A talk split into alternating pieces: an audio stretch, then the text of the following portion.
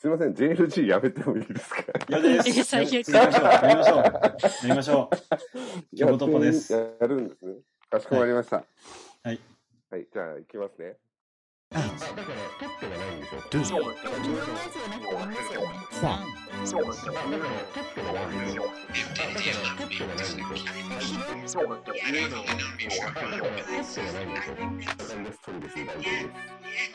の番組はストーラジスクリアクティブの制作で音楽ストリーミングサービスにてアクセス配信 Cinéma de Canard la podcast. はい。えー、改めまして、こんばんは。えー、なん、なんでしたっけ？番組名を忘れてしまいましたが、えーシネマドカナール映画の晩年、ザ・ポッドキャスト、えー、と、第6回目？6回目ですね。にはい。なりましたはい。6? はい。はい。えー、人生は、もう出てこない JLG、村上くんよろしく。はい。ジーンズ、レフティ、ゴルギアス、村上です。はい。はい。ジョジョ、ライブ、激推し、チョリです。なんか綺麗だな。綺麗。というわけで、あはいあいう作文をいきなり振っておいて、できなかった教授です。はい。この、ちなみに説明しておくと、はいはい。えー、あ、今回、その第6回目、弾力ゴダール特集、1回目はい。ということで、なぜかウディ・アレン監督のアニーホールについて語るというはい。回になります。で、はいさっき言ったその JLG っていうのは、僕が結構愛聴しているポッドキャスト番組の早稲田新、えー早稲田山荘ラジオ真珠という番組の、えー、ジャンリュック・ゴダール特集の時に、この愛用作文をやってるので、ちょっとグダグダでしたけど、オマージュでやってみうということで、えー、トヨさんが一番綺麗でしたね。綺麗ですね。さすがです。はい。僕は、僕は全然出てこなかったですね。これも、はい。というわけで、はいあのー、というのは本当、早稲田山荘ラジオ真珠はですね、本当にあの、割と村上くんにキャラクターがそっくりの人がパーソナリティをやっていて、あ、困りましたね。うん、ひ 非常にあの、コミュニスト的な発想でやっているですね、あ、困りましたね。番組でちょっと、はい。おすすめですし、あの、ジャンリュク・ゴダールの全体的な内容とかを結構網羅した感じで特集をやっているので、うんくあの詳しいですね。最近結構ネットでも話題になってますが、あの本当に映画が好きっていう人は聞いてもらったらいいと思います。僕、その概要全然知らないんですけど、大丈夫ですか？なんかあります？かな何がですか？その概要、その揉め事について何一つ知らないんですけど。もうなんか、映画が好きって言うんだったら、なんとか、なん、なんとかの何の作品見てないと、映画好きって自称しない方がいいよ、みたいな、ああ。そういう論調？定期的にツイッターのトレンドに上がるじゃないですか、なんか。うん。でも、それを言ってた元ネタみたいなのがいつもたどり着けないんですよね。たどり着けないですね。僕全然その、あの話すら、教授のツイッターでしか知らなかったもんだって。いや、なんか、すごい頻度でトレンドに上がるじゃないですか。まあ、トレンド、自分が見てるトレンド上がりやすいっていうのはあるんですけど、うんまあ上がってますよね。アルゴリズムで多う分ん。出ると思うんですけど、いまだにちょっと映画好きっていうカテゴリーがよくわからない。まあまあ、割と映画が好きという、好きなのか嫌いなのかよくわからない異端3人でお送りしておりますが、はい。私は好きですよ。はい。あそうなんですね。はい。あの、じ自称、交渉映画好きのチョリさんってことですね。うん。うん。公にも、はい。はい。で、まあまあ、ちょっと脱線しましたけれども、なので、ちょっと異端の3人でお送りしはい。僕は好きなのか嫌いなのか、未だによくわからないっていうスタンスなんですけど、その異端3人でお送りしている、えージャン・リュック・ゴダール特集第1回っていうことで、その、異端なので、その、ジャン・リュック・ゴダール監督の、その、まあ、基本的にはちょっとデビュー作から順に追っていくっていう流れでこれから特集していくんですけど、その勝手に仕上がれっていうのが商業映画デビュー作になるんですが、その、まあ、17年後ですね。映画を60年公開で17年後の公開ですね。うん。うん。んど、ど、ど、どういうことですか？えっとアニーホールが仕上がりが1960年なんで、そこからはいはい。17年後の1977年に公開したのがアニーホールですね。あ、なるほど。ちょっとそのアニーホールの話をまだ全然言ってないので、今、あ、すいません。ぶっ込まれ、っ込まれた感があったんですけど、ははいい、今日はちょっとオープニングが停滞してますが、はい。えー、というわけで、その、はいジャン・リュク・ゴダールの商業映画デビュー作の勝手に仕上がれを、えー、読み解く上での、ちょっと別の映画を参照して読み解いていこうっていう、ちょっと複雑な、うん。成功するのかしないのかわからない試みをやってみたいと思うんですけど、はいその第1回ということで、えー、ウディ・ガレン監督のアニーホールはい。を参照をもとに選んで話してみたいと思います。で、まだチョリさんがゴダールの映画は見ていないので、そうなんですよね。それ踏まえて、その教授と村上さんが、ちょっとアニーホールを挟んどいた方がいいんじゃないかっていう、あの、提案もありつつのはい。ことですよね。はい、そうです。そうなんですあ。りがとうございます。ただ、ちょっとこのポッドキャストの構成上矛盾がおいおい今やる上でそ、その出てしまって、うん見てないから比較できないじゃんっていう問題が今ありまして。なはい ので今日は、今日はひとまずゴダールの話を置いといてというか、次回それにはそのアニーホールを踏まえて、勝手に仕上がりの話をしていくということで、はい。今日はひとまずちょっとアニーホールをどう見たかっていう感じではい喋っていきたいと思うんですが、はい。よろしいですか？はい。はい、お願いします。で、結構全般今僕がダーッと喋ったので、村上くんか鳥さんからちょっとお話を進めてもらってもいいでしょうか。じゃあ、じゃあ、さぎちゅりさんお願いしても大丈夫ですか？はい。あはいじゃあ、とりあえずアニーホール見た感想をはい簡単に話しますね。なんか、ラブコメの元祖的作品って言われてるけど、私の第一印象だと、なんか、小論文とか論文をそのまま映画に載せたようなものだと思いました。うんうんうん。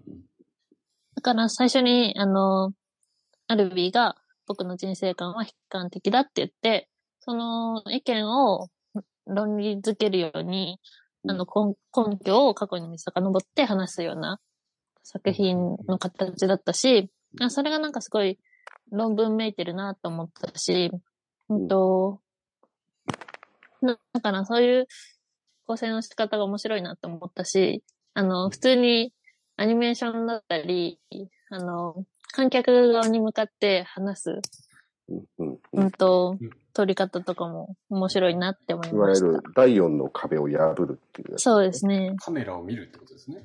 うんうん。ある意味メタ的ななんか要素うんうんみたいな感じでしたね。その、あとは、その、アニーとアルビーの関係性とかも好きだ、好きと思ったので、それはまたおいおい話したいと思います。なるほど。村上さんはどうでした？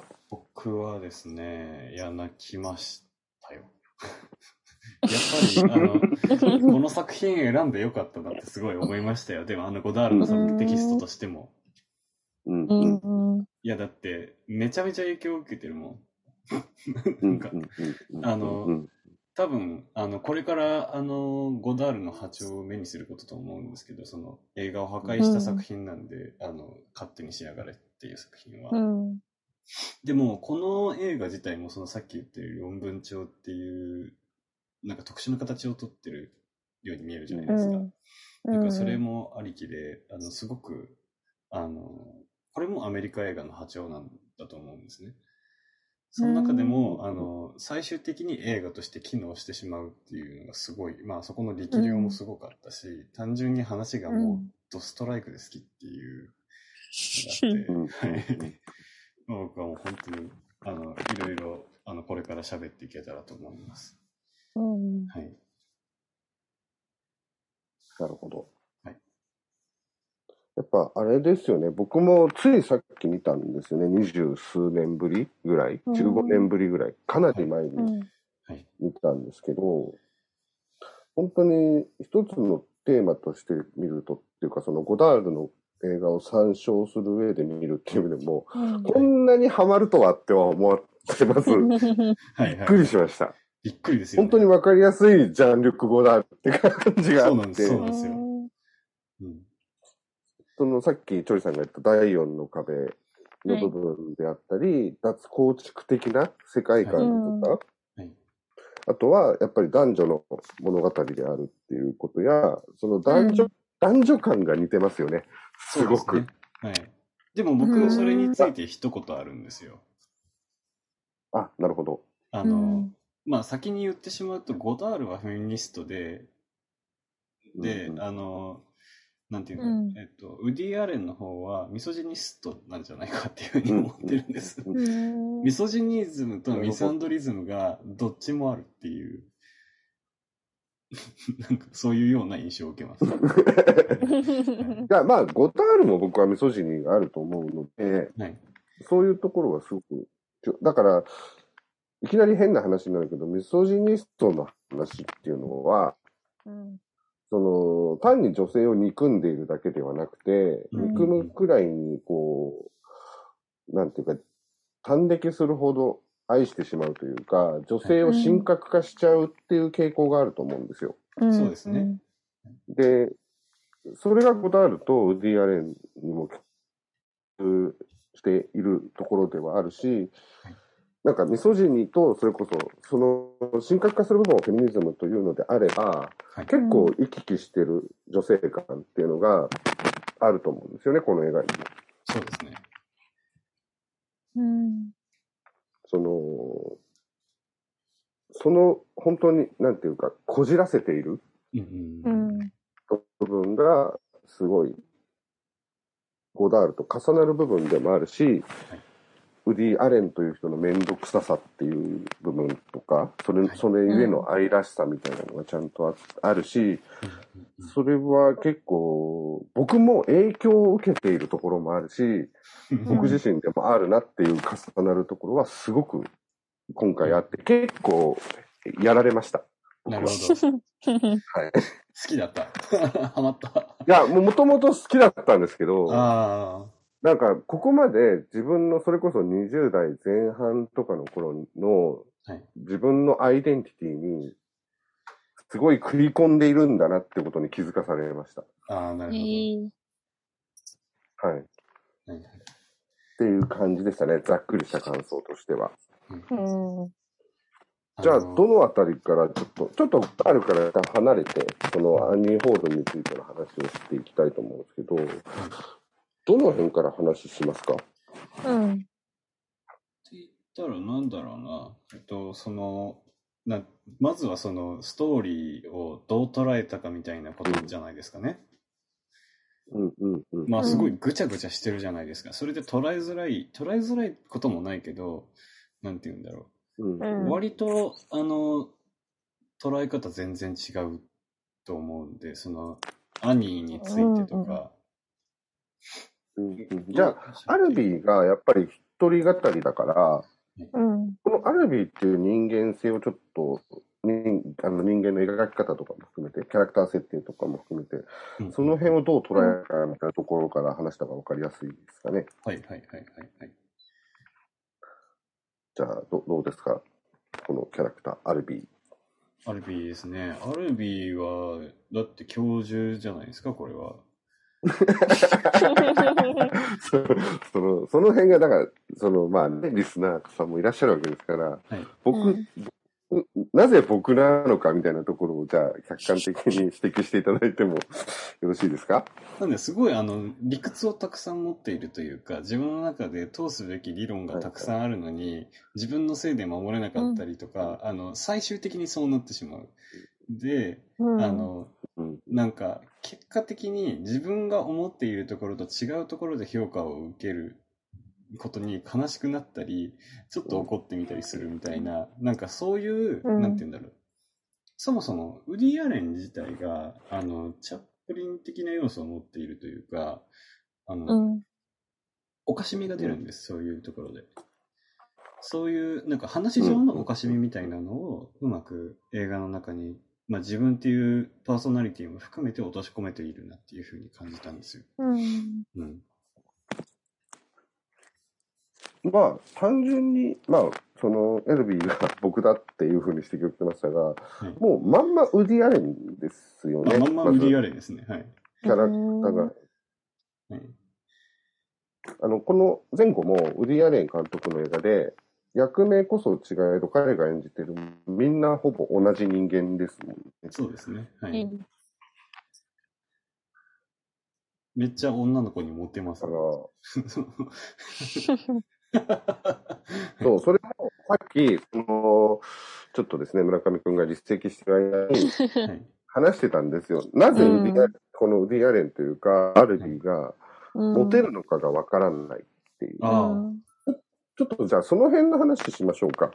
な、うんな、その、なんでモテるのか、あるいは、その、モテるというのが設定の話なのか、魅力があるっていうことなのかっていうところを、うん。ちょっと突き止めていくというか。だからこれは、なんて言うんだろう。自分としては、なんか、あの、あまり、えーその、世界と地続きでない感覚がする。だから、設定って感じがするんですよ。本当はじ、実人生、実世界ではモテないけれども、うんうん、うん。ってこと？ですか？でも、ただ、それがなんとなく現実っぽく感じるのは、あの、日本に村上春樹という存在がいるからとしか思えない。うんうんそう。もうちょっと具体的に言ってもらっていいですか？だから、こういう人間が、あの、モテているよっていう印象操作は村上春樹によってされてるんですよ。なるほどね。うんうんうん。ああいうムーブメントがあったじゃないですか。なんかそれこそ太陽族的なムーブメントとか。うん。だから、あの、そういう、あの、スノップなムーブメントが来ている国。だからイギリスだとか、うんうんアメリカだとか、日本とかだったら、すごく、こう、あこれはわかるぞっていうのがいると思うんですよね。うん。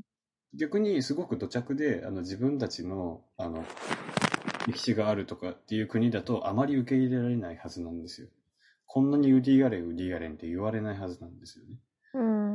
だからアメリカ、まあ、あの、ニューヨーク、ブルックリンっていう街に住んでいる人とか、そういう土着を持った人たちにとって、あの、モテるっていうのが、すごくリアルではあると思うんですけど、他のところではもわからないっていうのが割とあるのかなっていうふうに思いました、僕はうん。うん。うん今のちょっと説明だけで分かるようでよく分からないんですけど、うん。その、別にふ、え、その、国民性によって、はい。モテ度の、あれが変わるって話をしてました、今。理解ができるかできないかが変わってくるって感じですかね。なぜモテるかモテないかが、はい。その、ある種の、まあ、国の文化的背景によって、はいだからウディ・アレンがなぜモテるのかが分かるとか、うんうんうん分からないみたいな風に分かれていくように思うってことですよね、今。そうですね。はい。なんか、その辺はちょっと結構飛躍した気がするんですよね、今、もともと。なるほど。えー、どうだ？そのまず、はい。その、単純に、この映画のウディ・アレン、アルビーというのが、うんうん。モテていることが、はい。例えば、チョリさんから見れば、うん。単純になんでってなるわけですよね。そうですねそうですね。まあ、はい。確かに、その脚本家だったりコメディアンとして人間的な魅力はたくさんあると思うし、まあ、それなりに人に好意を抱かれる存在、性格だと思うし、思いますし、はいはいはい。ですけど、あんなになんか女の子を特会引っかいできるような、そんななんかモテさは、そういうモテ、モテと、あの人間的なモテって違うじゃないですか。はいはい。だからそのこが、なんでか人間的魅なって。力と、いわゆるうん、その、まあ、恋人としての性的な、うん異性的なモテの質は違うはずだってことですよね。そうですね。だで、から、それを、うんもうちょんから見ると、このウディアレンは容姿的にも、なんか人間性的にも、その要素がうん。なく感じるってことですよね。なくっていうか、そああの、あの、アニーホールの映画の中で描かれているアルビーのモテさは、ちょっと異常かなって思っちゃう。異常かなってモテ、モモテ思ったからす、ぎて、モテすぎてモテすぎてだから、ちょっとなんかその、その、ウディアレンと重なるんだ、重ねてみるんだったら、あれはウディアレンの理想形なのかなっていううんうんうん。うんのは感じました。はいはい。その意見に対しては村上君はどう思いますか？いやー、なんて言うんだろう。これは多分、男女的な差なのかわかんないんですけど、僕は比較う的んそれこそ教授とかに近い人間、それだったらウディ・アレンとか、あの、アルビーっていう人間に近い人間なので、実感としてですけど、持ってますよ。うん。としか言えないです、僕は。なんかその、うんそれ以上に、なんかその、自分の実感と照らし合わせることしかできないんですよ。だからラブストーリーっていう。うんうん。で、具体的に、あの、どうなのかっていうと、あの、果てしない自分語りをしなければいけない気がするので。いや、そっちに今日は僕は引きずり込もうとしているんですけど、そ。の、で、その村上くんの今の、まあ、ちょっと結論としてのモテますよっていうことに対して僕も自分語りを重ねるとすれば、はい。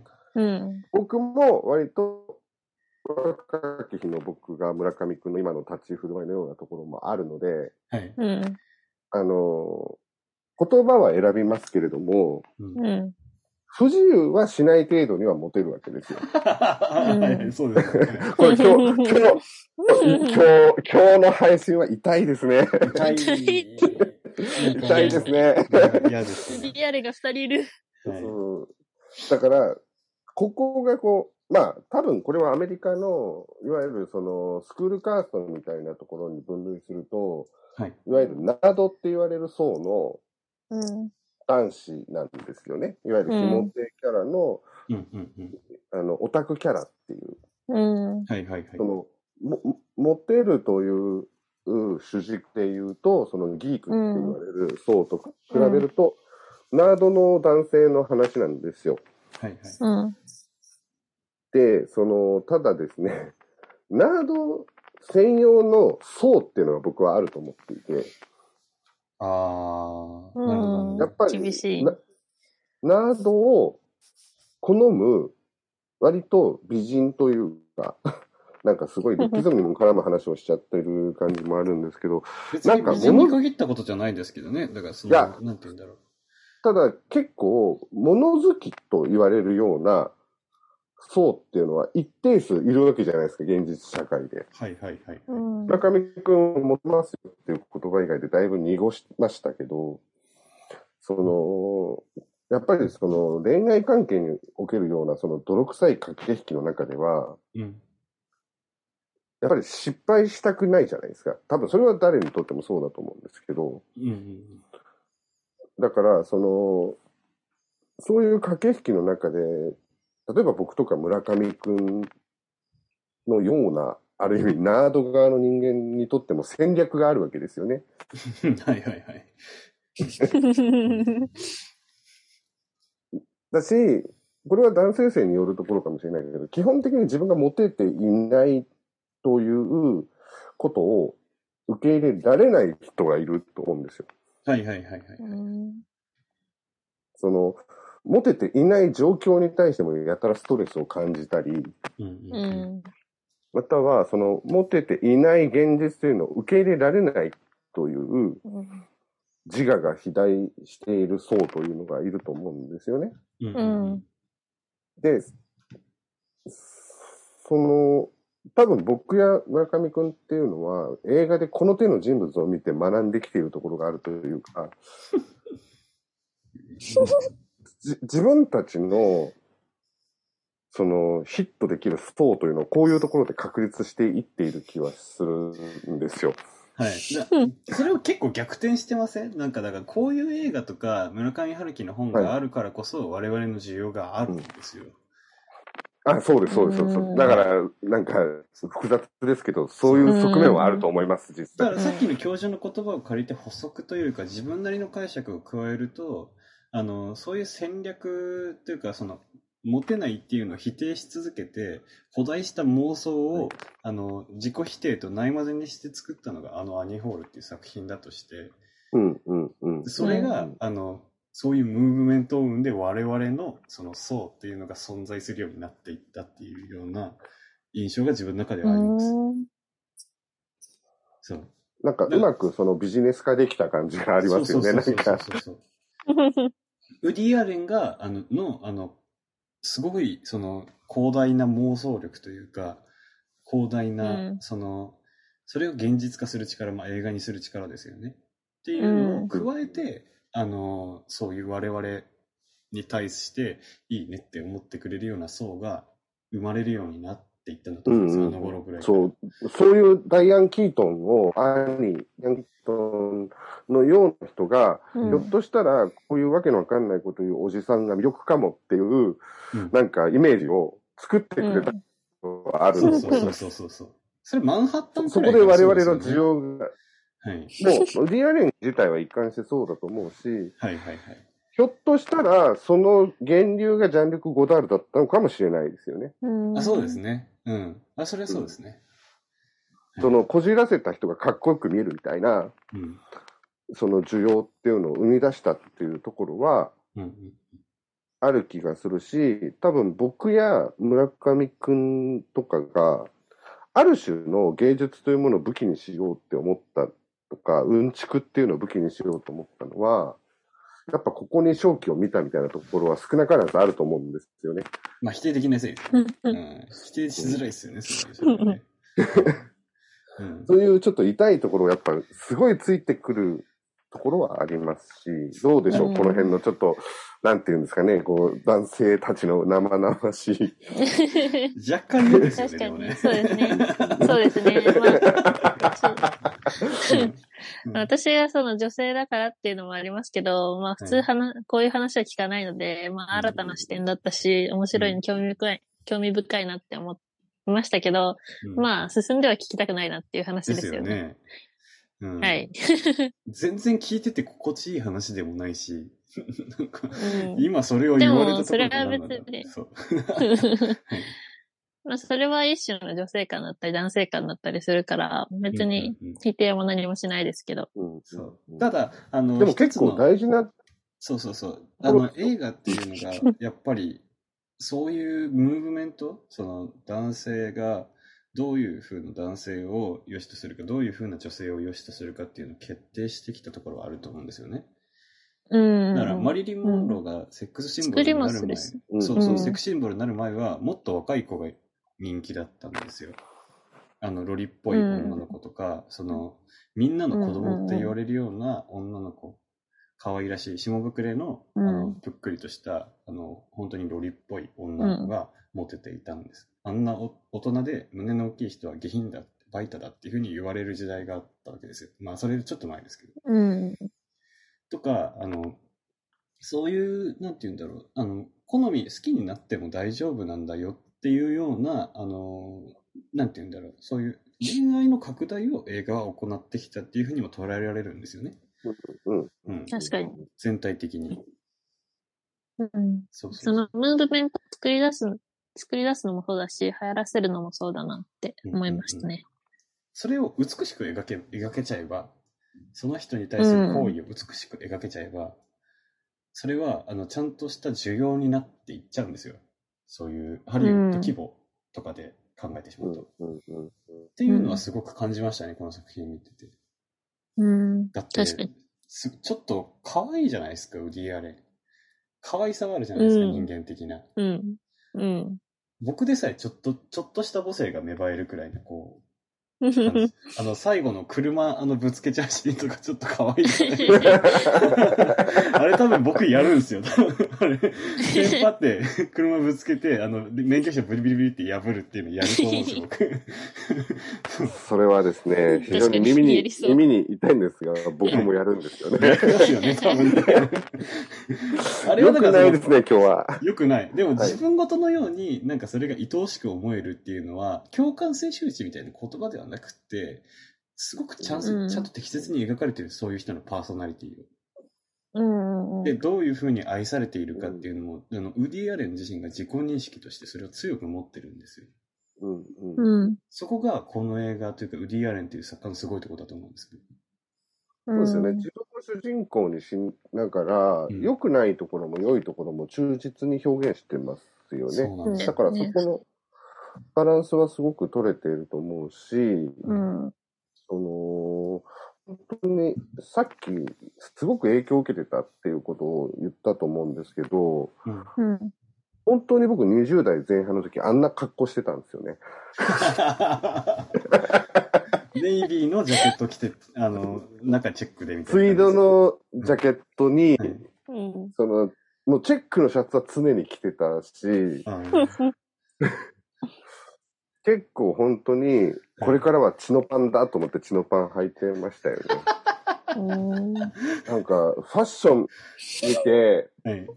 で、やっぱボストンフレームのメガネをかけてたし、うわー。うんえ、未だにかけてますよね、教授は。うん。今言うてそんなに変わってないですよ。うん。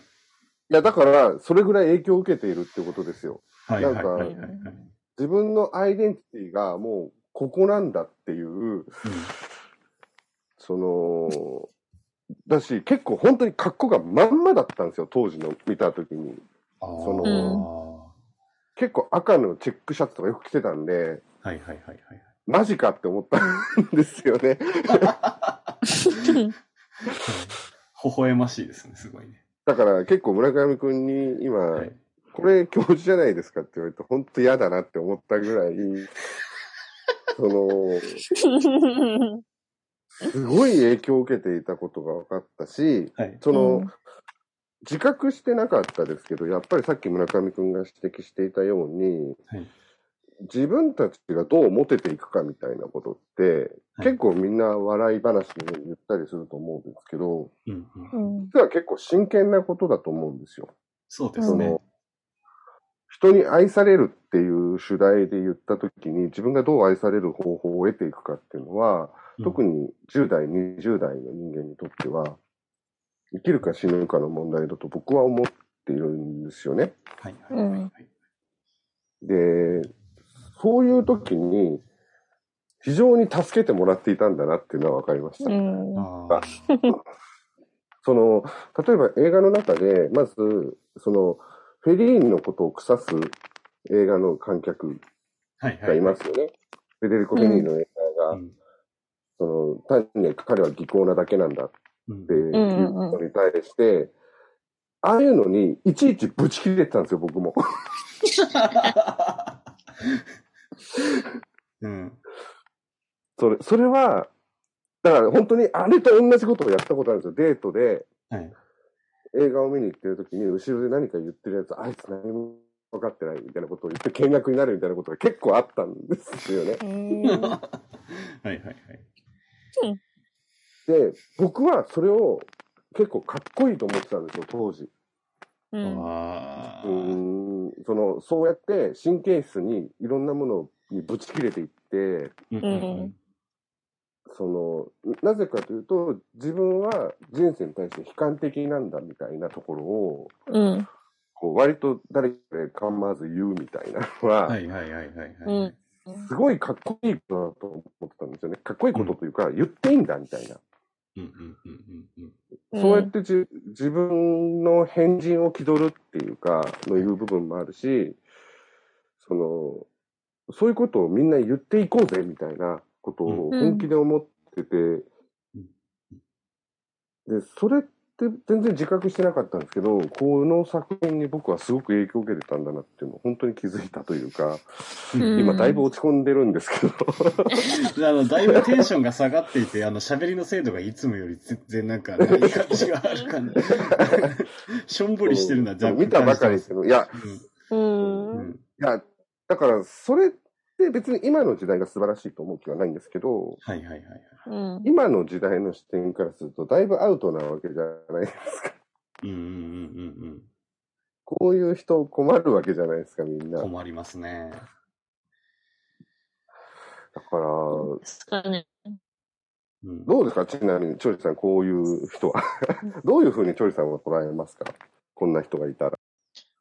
まあ、うんと、私はその二人が、そのウディアレンより、だっはい。ていうのは、そこは同感するし、そうだなってうん思うのに対して、私は結構兄より、自分でも兄に似てるなって思ったし、兄のスタイルが好きなので、うんだから映画と同じように、なんだこの人って思ったり、うん。うん自分がその付き合ってる人がそういう人だったら嫌だなって思うし、うんうんうん。周りにいたら、なんか、どうとも思わないような、気にかけないような人うんですね。うんうんうんうん。だから、あの、アニうん、あとーっていう、なん。か、アうん。ニーは、あれですよね、もう本当にだからその、我々のような人間には、だからその、その、この作品にとっての一つの、なんか嘘っていうのが、あの、多分、ウディ・アレン、まあだからその、アルビーは絶対にアニーのような人間と付き合わないんですよ。だからそれがすごく特別な体験だから映画として残っているだけっていうような感覚があるんです、自分の中では。うん。そう。だからそのいびつさがまずこの作品の前提としてあるとしても、うんあの、なんだろう。それ、その、まず、アンニーのことを好きになるアルビーっていうのはめちゃくちゃ理解できるんですよ。そう。うん。付き合うことはなかったとしても、なんか好きになるっていうのはすっげえわかるんです。うん。だし、でもね、あの、チョリさんはアンニーではない気はします。そうですかね。はいはい僕、チョリさんはアルビーだと思ってますよ。僕もそうです。はい。じ アルビーなんですか、私。はい。近いところは、あの、我々ほどひどくないだけで、そうなんですよ。うん。あの、資質的には僕はさっき、あの、約本当に2、3時間前に見た感じでは、うん。あの、僕ら3人とも、このアルビーという人には共通する要素を持っているなって思いました。はい。うん。だいぶ深手を負いましたけど。はい。あと、その、さっき村上くんが言った、その、アニーっていうのがある意味ファンタジーの存在だっていうふうに言ってたと思うんですよ。はい。で僕、それはちょっと意義があるというか、あの、あくまで、だ何の根拠もない自分の実人生の話に関でしかないんです。割割と僕、その、あアニーのような人とよく付き合うんですよね。うんうんうん。出会うんですよ。はいはいはい。うん。で、その、まあ、ちょっと、まあ、アウトな表現になるかもしれないけど、ダイアン・キートンっていう女優さんが、うん例えばその、いいわゆる美人女優のタイプではないと思うんですね。その抜きんでた美,、美人っていう。個性派っていう感じですよね。そうそう。はいはい。うん。だから、チャーミングであることには変わりないけれども、いわゆる正統派の美人女優ではないと思うんですよ。はいはい。うん。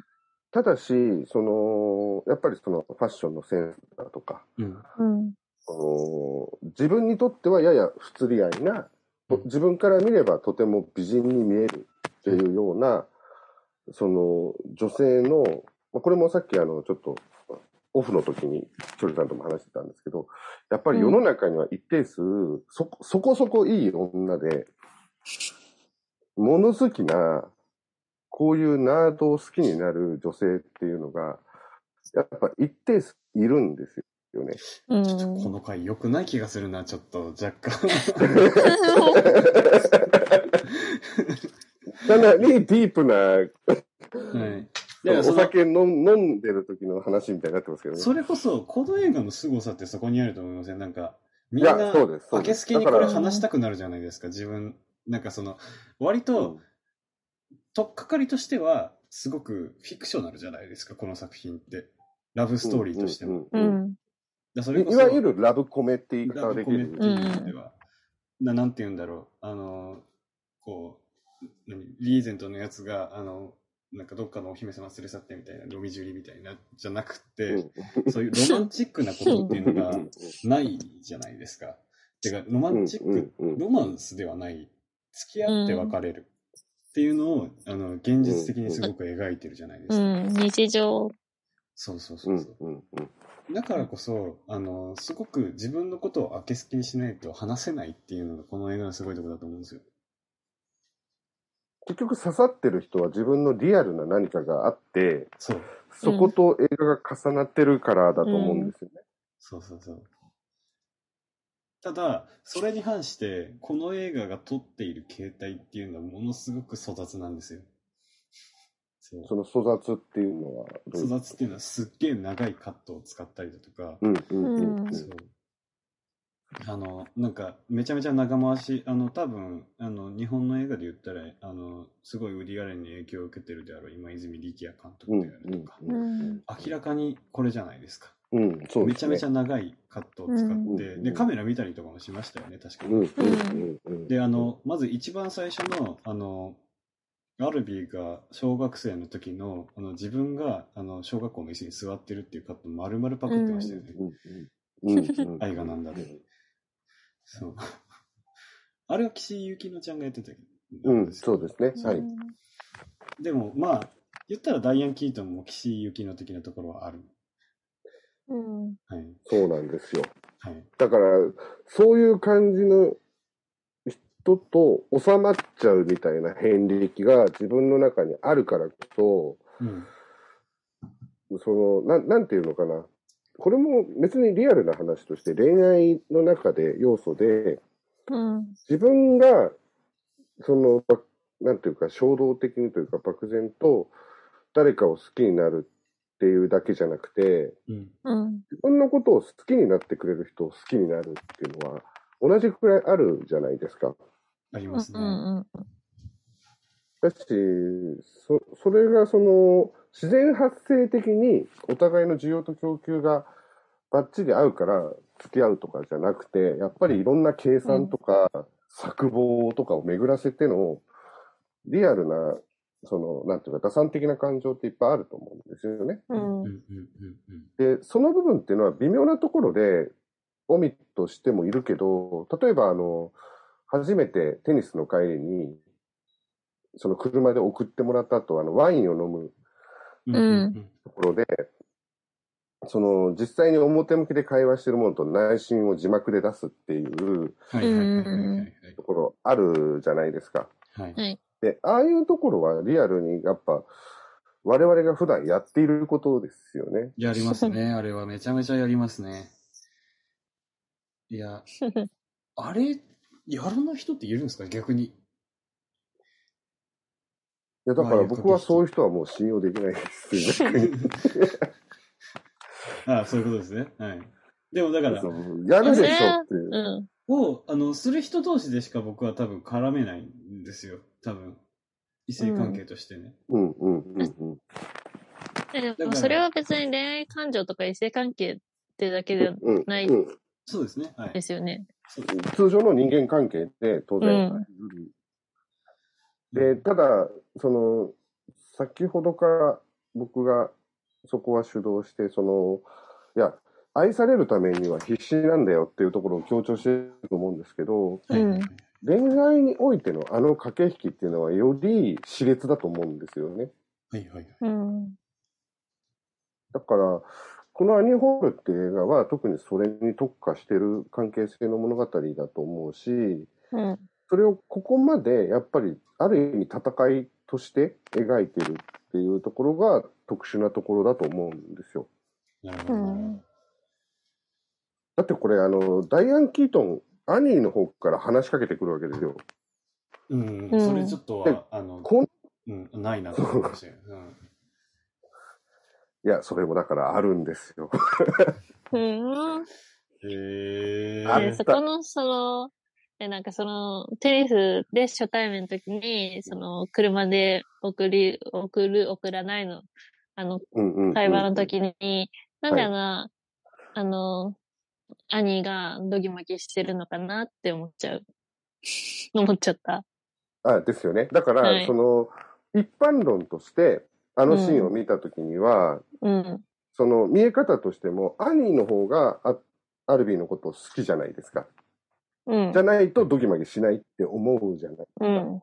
うん。で、これがなんか現実の難しさで、うん。どっちかわかんないけど、ああいう態度を取れる人はいるんですよ。いるいるいる。うん。それはいるわ。いるじゃないですか。それはいます。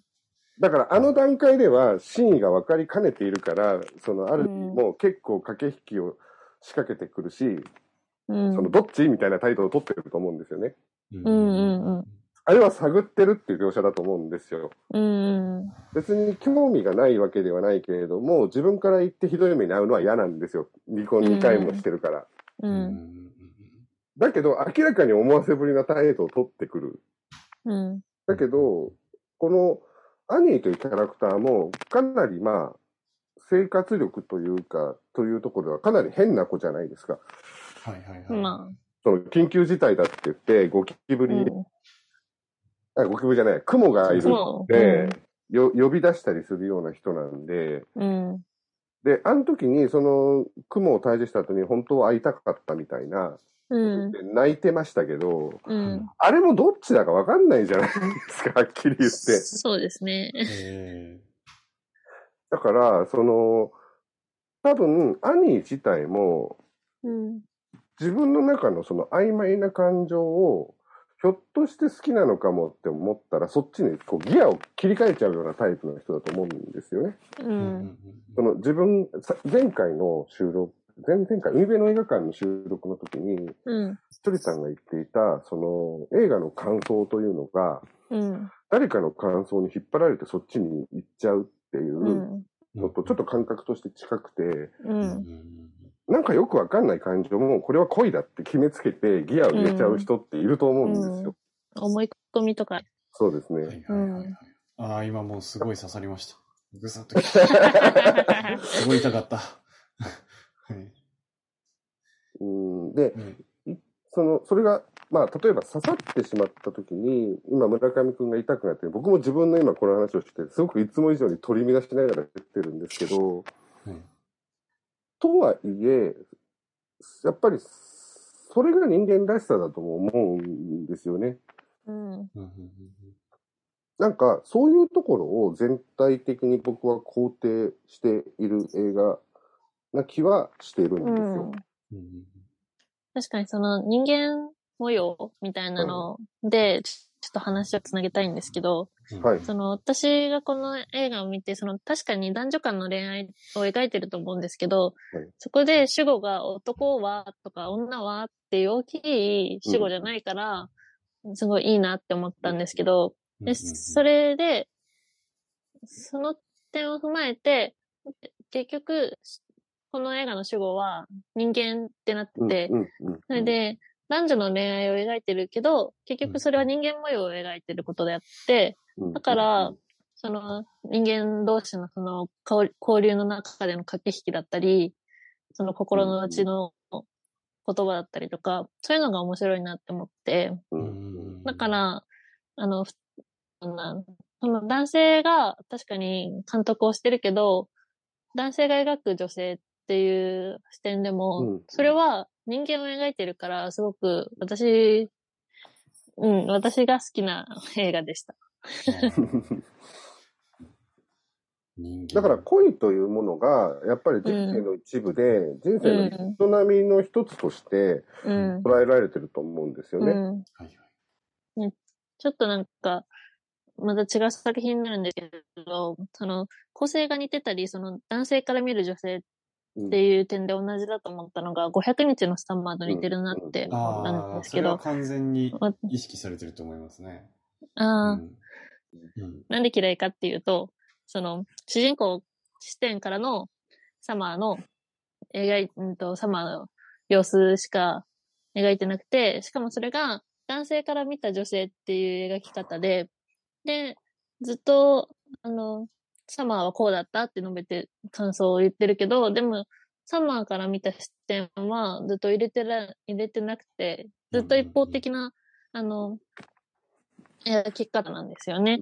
うん。だけど、うんと、その描き方をしているこのアニーホールっていう作品でも、この作品、アニーホールだったら、あの、アニーはこうだったって、えっと、振り返ってて、で、奔放だし、夜中に呼びつけちゃうような子だけど、でもずっと、あの、それでも嫌味を多分、か私、私はそれを見て嫌味を感じなかったし、うんだからそ、それなんでかなって思った時に、そのアルビーはずっとアニーのことを、その、うん。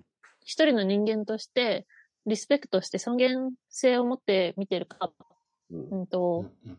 その、ずっとアニーのことを悪く言ったり卑下したりするのがないから、うんと、その人間模様を描くっていう映画としても素晴らしいなと思ったし、人間を描くっていうのも点でも素晴らしいなと思ったので、この映画は好きだなって思いました。うんうんうんうんその辺ってどうですか村上くんの、僕今、は鳥さんの。あのーそれこそ、マークウェブっていうのは、その、500日のサマーを撮った後に、あの、うん箸に箸に棒にもかからないスパイダーマンを2本撮った後に、あの、うんうんさよなら僕のマンハッタンっていう明らかに、あの、うん。ウディ・アレンを意識した映画を撮っているんですよ。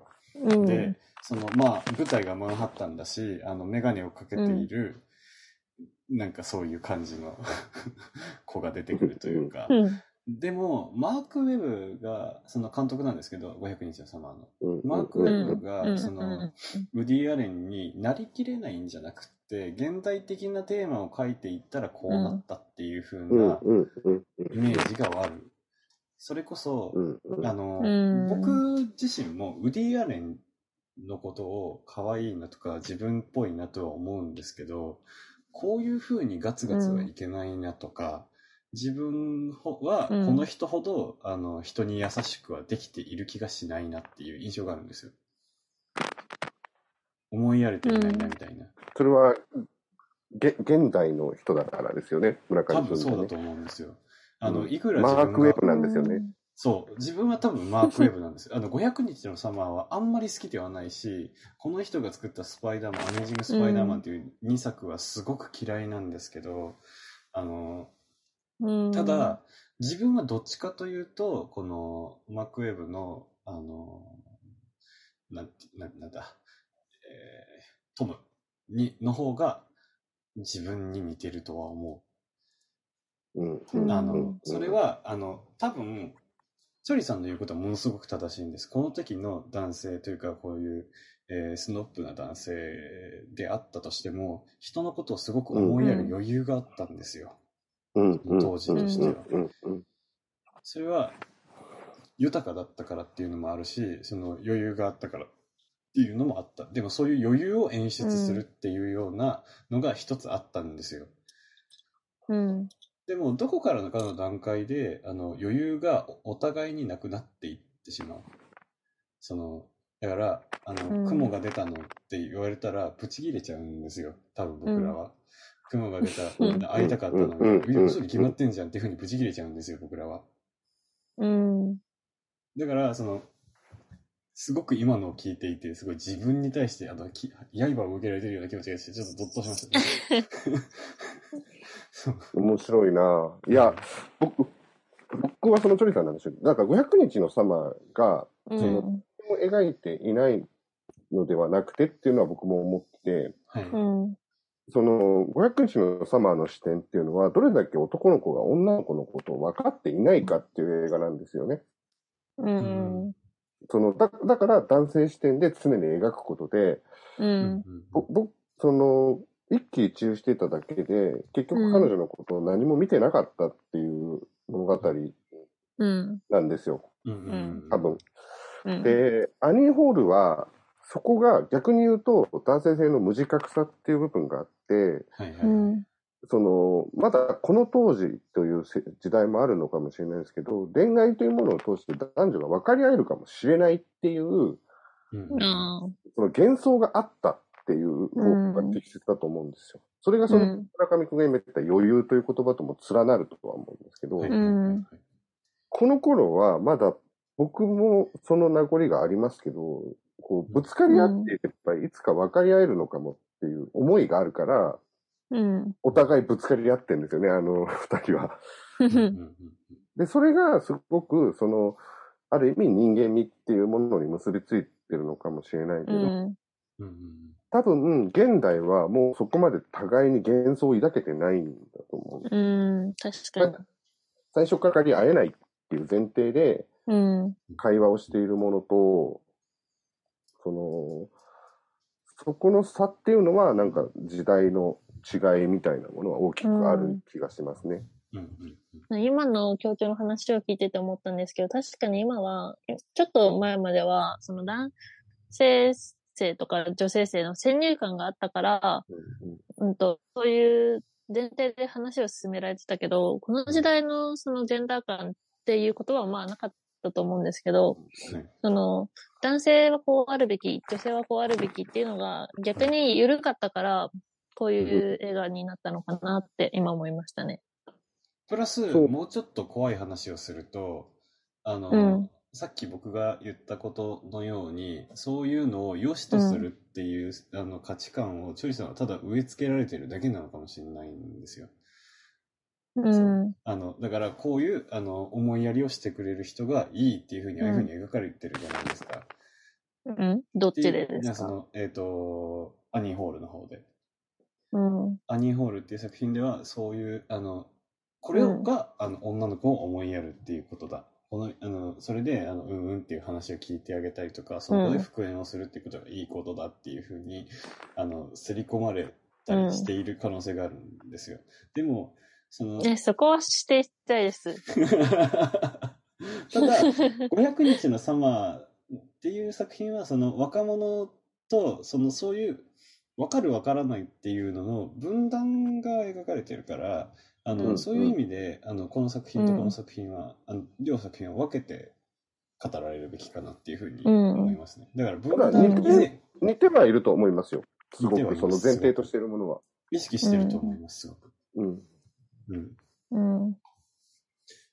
ただ、ただ、この映画の、その、かから受け取る優しさというものは、その、結構、自覚さにも寄ったものなので、はい。そのどちらがどうということではないんですけど、うんうんうん。まあ実際そのウディ・アレン自体が今ハリウッドでキャンセルされているっていうこともそうですけど、その、難しいところだとは思います。その、その、ジェジェンターでのあり方として均等に描けているかっていうところは、うん。僕はこの映画がミソジニックな映画であったとしても僕は問題ないと思ってますけど、はいはいはい。うん。その、彼のこの、この視点というものが必ずしも、その、兄という人であったり、女性というものの尊厳に対して寄り添ってるかっていうのは、うんなんか見方によるかなっていう気はします。うん。はいはいはい。なんか、私が思うに、その、人間、このアニーホールだったら、その、アニーでも、アルビーでも、あの、描く上で、その、男女で、それぞれの男女であるっていう性別は、その人の一種の、うんと、その人格とか個性を成り立たせる一つの要素でしかなくて、前提には来てるんですよね。うん。うんうん。だからそうそうそうですね。。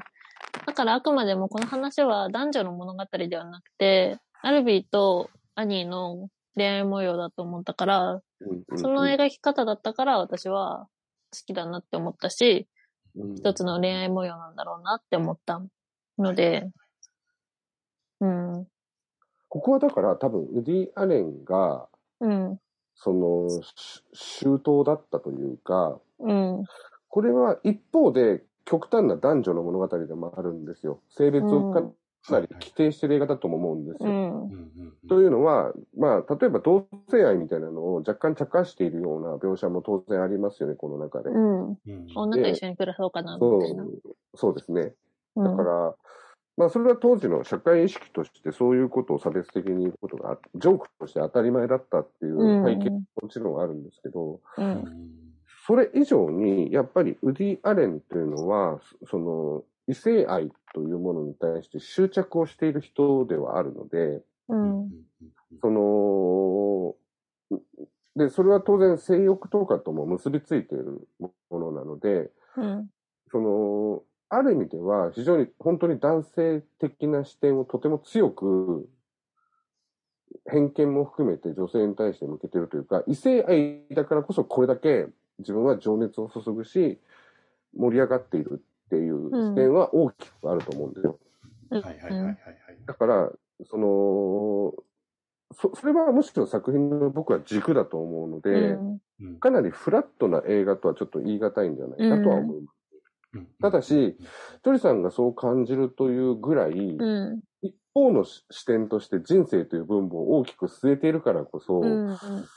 今の逆に鳥さんぐらいの世代のジェンダー感見ても、うん。均等に映るっていう強度を持ってるっていう側面があるのかなって思います。そうですね。うん。そこはやっぱちょっと映画を作る上での強度の差というか、やっぱ技術が高いっていうことなんだろうなって思う。強いなって思いましたね。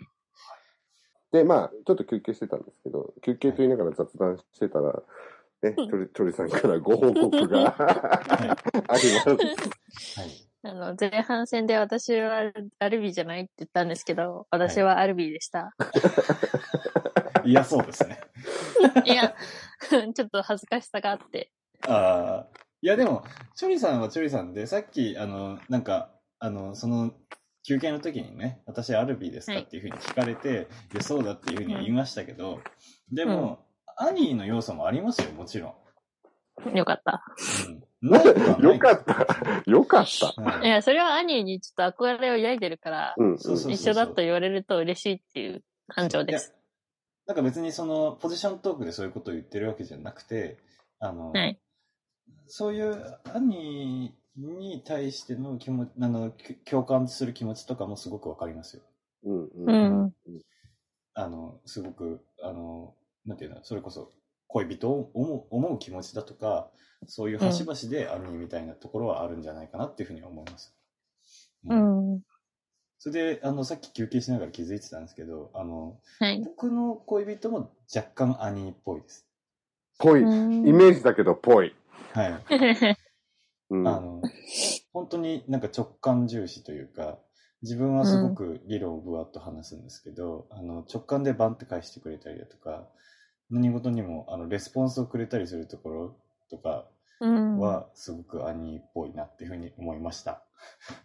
う んでも、そんなこと言ったら、うちの奥さんもそうですよ。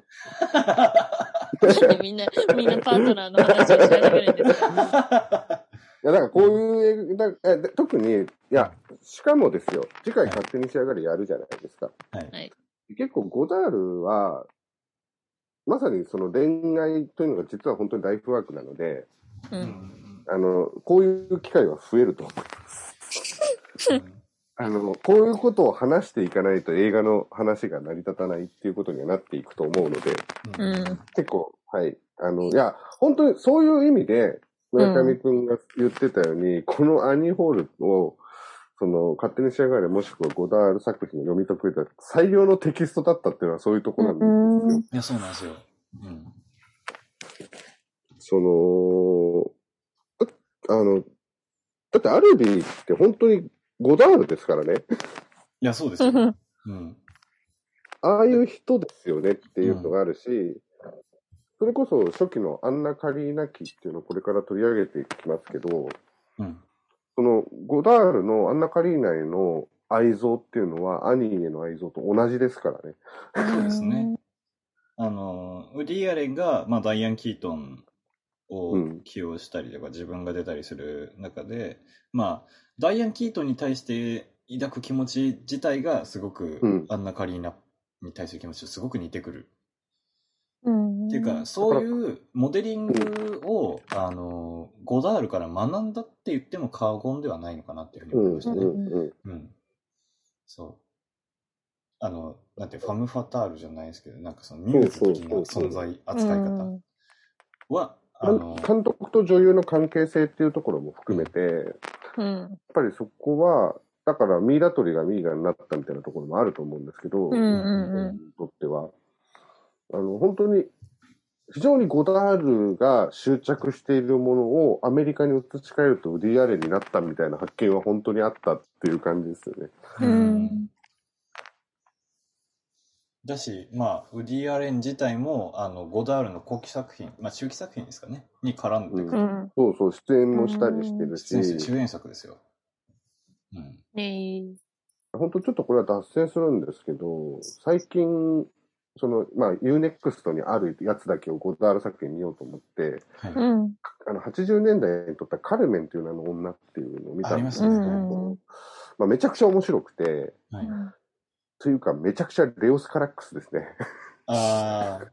じゃあその、レオス・カラックスっていう監督も、あの、うんウディ・アレンと同じ、あの、ゴダール作品の映画に出てるんです。うんでゴダールのリアをっていう出ているし、やっぱり、その、彼にとっては、ジュリエット・ビノシュっていう、ファム・ファタールを追いかけてるんですよね。はいはいはいはいはい。だから、やっぱりそこの恋愛観というか、うん。その、で、やっぱり、ある意味、一般的なというか、社会的な恋愛の規範からは逸脱してるような、こう、過剰さがあると思うんですよね。ウディアレンも、ゴダールも。うんで、多分、そこに見せられる我々っていうのも、多少似たような部分っていうのはあると思っていて、うんうんだからこそ面白みというのを感じているっていう、ううんん。そういうのがやっぱりあるから、はいはい。その、やっぱりこれはどうしても独白していくところっていうのは出てくるっていうのはありますよね。うん。か、かなり本当にあの、社会性のある話ではないと思いますよ。我々がこれからしていく話っていうの。いや、だと思いますよ。うんだって、あの、このポッドキャストで扱う、そのゴダールのテーマっていうのは、もっと、あの、俗っぽくゴダールを語るっていう意味で、その、うん男女間とかに着目して、うん。あの、うんまあ、サブテキストも選んでいるんですよ。ううんん。うんそうそうそう。だからこそ、この、こういう語り口でもっとあの切り刻んでいけ、えいくのが、うんあの、割と当初の狙いでもあったりするので、う。うんあのすごくアニーホール選んでよかった。まあ、その、ももう一つアニーホールのすごいところっていうのが、うん。あの、それ、なんて言うんだろう、勝手に仕上がれっていうのは、なんか自分としては面白さはいまいちなんですよ。ううんうんうんプラス、でも、あの、映画史的にすごく、あの、重要な作品っていうのはわかるけれども、すごく面白さとしてはいまいちというふうに思った。でも映画にはなっている、そのギリギリの作品なんですよ、自分の中では。うん。その主題というか、その、あの、なんて言うんだろう、撮り方であったりだとか、作り方を、うんまるまるアニーホールっていうのは、まあ、一緒っていうふうに自分は捉えられるくらいの、あの、作品だと思うんですよ、アニーホールっていうのは。っうん。ていう点をかあの比較してみて、まあ、ある意味発展させた感じはありますよね。だから、勝手に仕上がれをリメイクしてアカデミー賞を取った作品だと思うんです。アニーホールっていうのは。ねそういう意味で、というイメージってことイですよね。メージ。それを断定したら、そのリメイクになっちゃうから。でもそういう毛があるんですよ、自分の中では。なんか、うんうんうんその凄さ、その、あの、まあ、フランス映画から、あの、アメリカに持ってきて、それを再翻訳して、もう一回やり直すっていう、うん。うん、ので、アカデミー賞を取ったっていう功績がこの作品にある。ウディ・アレンにはあると思うんですよね。うん。そう。あの、多分この文脈を持ってみないと、うん。その、気づかないところだと思うんですよね。うんだって、実際これは村上君とのその企画会議の時にどれをまあテキストとして選ぶかっていう時になかなか最初は出てこなくて、うんうん。出てきた時に、あってなったんですよね。なりましたね って。いう。うん。だから、それくらい多分勝手に仕上がれとアニーホールを比較して語ることっていうのは基本的に僕が知ってる限りないんですよね。うんないないない。えーだからゴダールという存在がやっぱ大きすぎるので、あまねく全ての監督に影響を与えてるからこそ、その、顕著に似てるっていうようなところを見出すっていうのは実は難しくて、うん。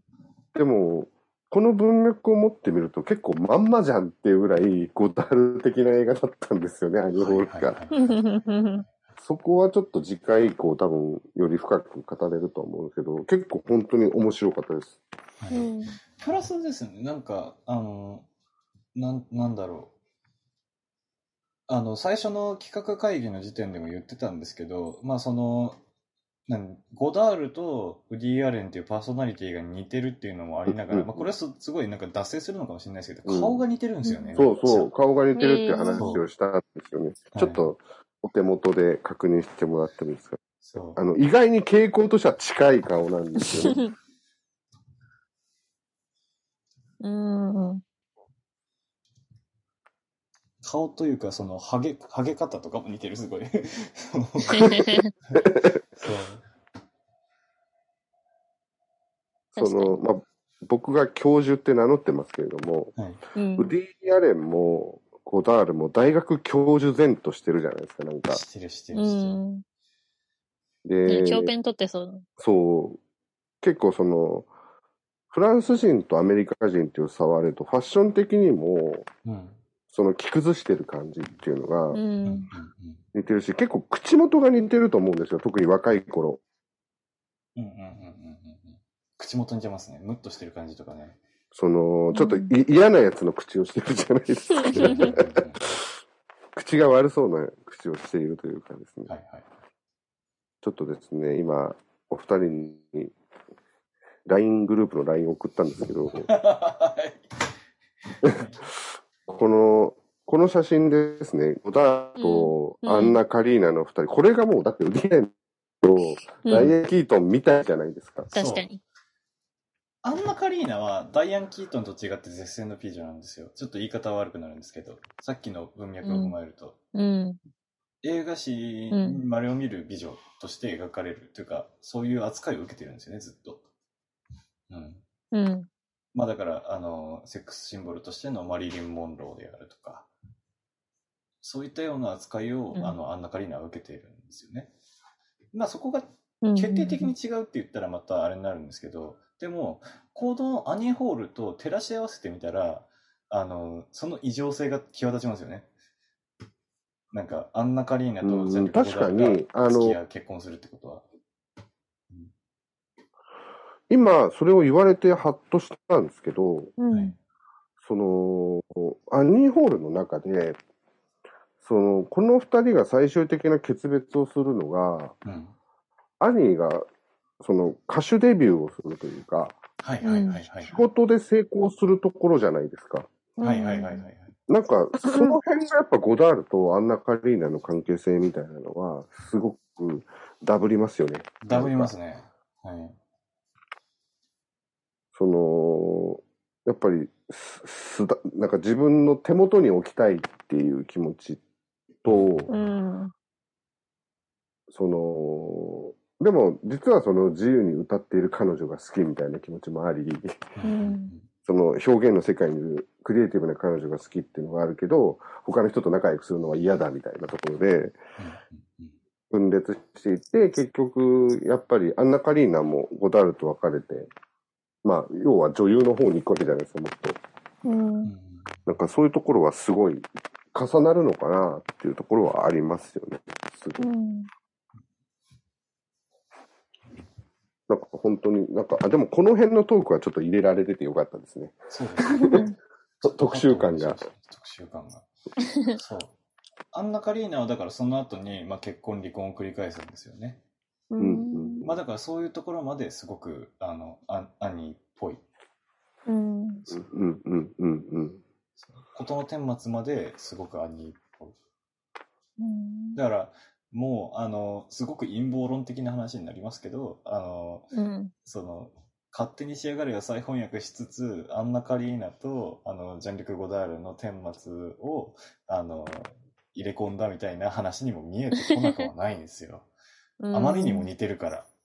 うんそう。で、ゴダールはそれをハッピーエンドにしないというか、うん。その、だからそれこそは、こじつけて言うなら、アニーホールのラストで、物語の世界だけだけだけでも、ハッピーエンドにしたいっていうのは、なんかウディ・アレンガーのアンサーな感じはありますよね。そうですね。うん。ゴダールだったらやっぱり絶対そうはしないから、いや、面白いな。で、まあ、ちょっとさっき休憩前に言っていた、ちょっとその、最初に戻って、アルビーの、と、えーキャラクター造形をもう一回ちょっときちんと話せてないので、掘り下げようか。まあ、ね、一つの答えとしては、チョリさんの中にも大きくアルビーは生きているっていうところを踏まえ、うんどうでしょう、アルビー。で、さっき私言えてなかったので、うん。言いたいと思うんですけど、その、アルビーはコメディアンとして職業を持ってるじゃないですか。はい。でも、自分の人生は悲観的だ、人生観は悲観的だって言ってて、うん。そこは矛盾してるじゃないですか。矛盾っていうか、うん。そのコメディアンが自分の人生に悲観してるってうん、言って、でも私はその矛盾っていうか、その相反するものが大切だと思ってて、うん、その、前回のポエトリーの時にも言ったんですけど、美しいものを描こうとすると、闇だとか、醜いものだとか、その、うん反対のものを知っていないと描けないと思うんですよね。うんだか、ら、この、アルビーがコメディアンとしているのも、その自分の人生に悲観的だったり、その、悲しさ虚しさとかを持っているから、人を笑わすことができるのかなって思ってて。うんうんうんうんうんだから、その、アルビーのその人間性としては、その、悲しみを知ってるから、うんと、笑いが生まれるうんのかなって思いました。プラスこれはもう、そう、まんまジョーカーですよね。ジョーカーです。うんでも、なんかジョーカーと違うのは、それを、あの、背負って生きていく強さがあるんですよ。次の女っていうふうにいける強さうんがあるとうん思うんうんうんし、うん。あ、そうですね。プラス、あのーなんて言うんだろう。その、あの、バルビーの、あの、強さっていうのは、その、なんて言うんだろう。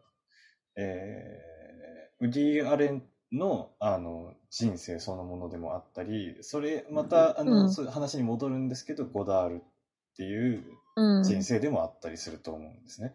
悲しみがあるから、あの、映画を作り続けられるとか、そういうラブストーリーを語り続けることができる。また、その、戻って戻ってになるんですけど、あの、そういう男は、そういう悲しみを背負ってるからモテているっていう状態もあると思うんですね。まあ、うん。俗な言い方をすると、その悲しみを売りにして生きているっていう言い方もできるそう。そうそうえだから結構僕が強調して言いたいのは、はい。その、も、うん。モテたいっていうと俗に聞こえるんですけど、うんやっぱりそういう愛情を求めるという言葉に変換すれば切実なことなんですよ。はいはいはい。